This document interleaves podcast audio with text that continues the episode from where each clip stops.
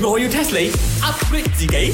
茶水榮，wake up 啊！哎呀，呢個足球啊，already a few days 啊，仲瞓緊覺，你要唔要沖茶嘅？佢啊，過去成個月都冇瞓，咪一次過補翻咯。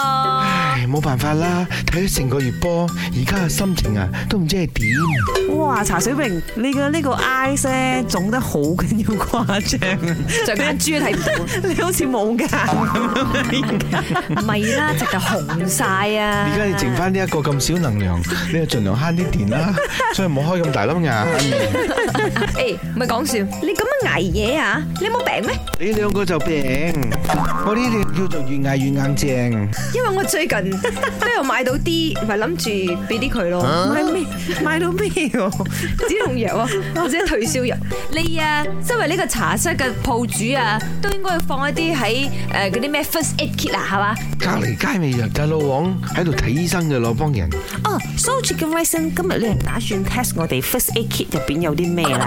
我今日冇，有排你答啊！如果係咁我 Facebook 嘅裏面可以有好多嘢嘅。最近我睇到新聞喎，咁中國嗰度嗰啲人好慘喎，佢哋啊一路喺度搶嗰啲咩止痛藥啊、退燒藥咁樣咧。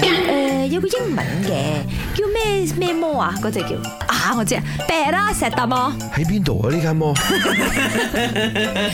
我要 test 你。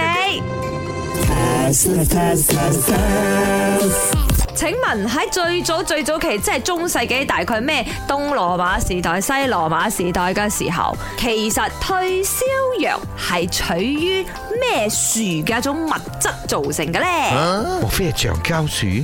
點解係博哥腳打呢？好多用途㗎，有讀書㗎喎。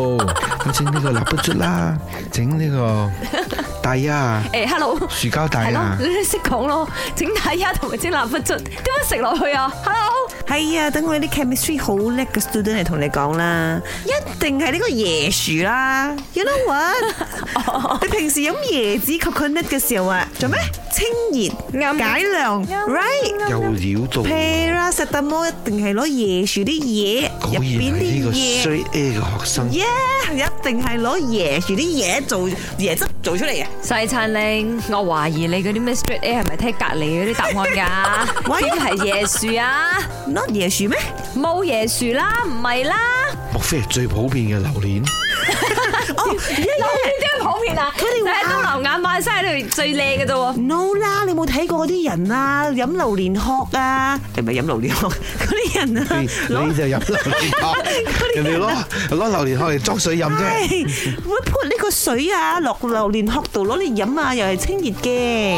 問題係榴蓮本身係熱，但弊咧都發燒咯，仲有食榴蓮樹入邊啲物質啊，盞搞啦，錯啊！但我係柳樹，柳樹，你話喺杭州飄嚟飄去啲 柳？咁柳樹好多種嘅，而且咧佢係柳樹樹皮嘅一種物質，一個叫做水楊酸嘅物質。到一九五幾年嘅時候咧，先至有呢個用咗乙酰氨基酚嚟造成嘅退燒藥。